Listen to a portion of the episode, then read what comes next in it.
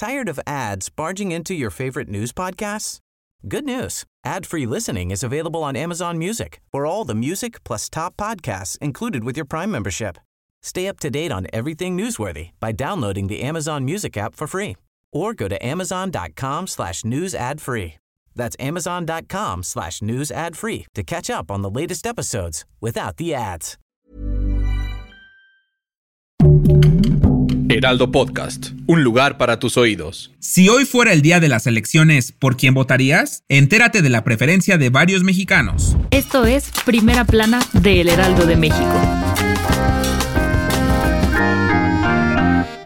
Cada día que pasa, la cuenta regresiva para las elecciones presidenciales de México se acerca y en la segunda medición mensual a la pregunta de si el día de hoy fueran las elecciones para presidenta o presidente de la República, ¿por quién votaría? La precandidata Claudia Sheinbaum arrasó llevándose el 57% de los votos, quedando muy por encima de Xochitl Galvez que tuvo 22% y Samuel García con 7%, quedando en último lugar el candidato independiente Eduardo Verastegui con 2%, poquito pero trabajo honesto, oigan solo el 12% de los entrevistados respondió que no sabe. Además, también arrasó en la encuesta respecto a quién tiene más probabilidades de ganar, obteniendo 62% de la simpatía de los mexicanos. Aquí sí quedó en segundo lugar Samuel García, pero solo con 10%. También en encuestas sobre continuidad, el pueblo parece preferir a Morena, pues el 68% votó porque continuara en el poder. Y en cuanto al desempeño del presidente Andrés Manuel López Obrador, 74% de los entrevistados lo aprueba, 18%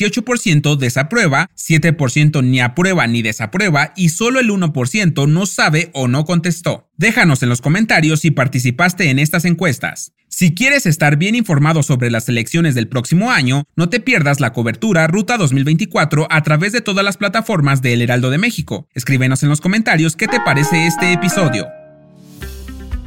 Tras la salida de Arturo Saldívar, el presidente Andrés Manuel López Obrador propuso una terna, la cual fue bateada por el Senado, pues tras dos votaciones en urna, el Pleno del Senado no logró la mayoría calificada para nombrar a una ministra de la Suprema Corte de Justicia de la Nación. En una segunda votación, Berta Alcalde Luján obtuvo 68 apoyos y se quedó a solo 8 votos de alcanzar las dos terceras partes, y es que de los 113 senadores que votaron, se tenían que reunir 76 apoyos para alcanzar la mayoría calificada. La terna fue regresada al Ejecutivo Federal y el presidente Andrés Manuel tendrá que proponer una segunda terna, a ver si ahora sí se la aprueban. Lo que sí es que se registraron 40 votos en contra pertenecientes a la oposición del PRI, PAN, PRD y otros que dijeron no estar de acuerdo con la terna debido a su cercanía con el presidente. Si la segunda terna también es rechazada por los senadores, entonces el presidente deberá definir de manera directa a una ministra de la Suprema Corte de Justicia de la Nación, sin la necesidad de ser avalada por la Cámara Alta. En otras noticias, ahora no vas a tener de otra más que empezar a modernizarte, ya que si eres de los que todavía se compra su boletito para usar el metro o apartaba sus centavitos para el trolebús, lamentamos decirte que esos días ya están por acabarse, pues el servicio de transportes eléctricos informó que a partir del próximo lunes 4 de diciembre solo vas a poder pasar con tarjeta a las líneas 4 y 6 del trolebús, y la siguiente semana de esa se agrega la línea 7. Entonces mejor vete haciendo de tu tarjetita de movilidad. En noticias internacionales,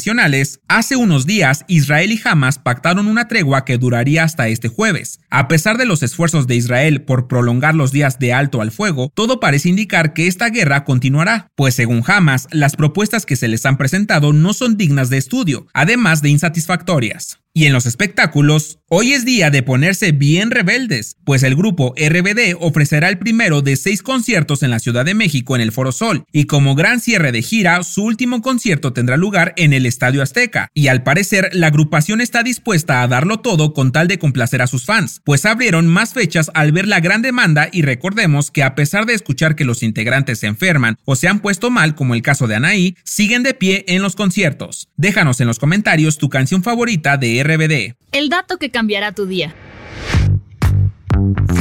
Seguramente alguna vez te has reído en un momento que no debías, y aunque no lo creas, esto es más común de lo que parece, pues es una reacción que el cerebro tiene ante estados de tensión o ansiedad. Por ejemplo, cuando vivimos un efecto traumático, el cerebro detona un mecanismo de defensa que ayuda a regular las emociones. Por eso lloramos cuando estamos muy felices y reímos cuando tenemos mucho miedo. Además, también se interpreta como una negación a lo malo, o sea que básicamente tu cerebro te está diciendo que las cosas no están tan mal como parecen. Yo soy Arturo Alarcón y nos escuchamos en la próxima. Esto fue Primera Plana, un podcast del Heraldo de México. Encuentra nuestra Primera Plana en el periódico impreso, página web y ahora en podcast. Síguenos en Instagram y TikTok como El Heraldo Podcast y en Facebook, Twitter y YouTube como El Heraldo de México. Hasta mañana.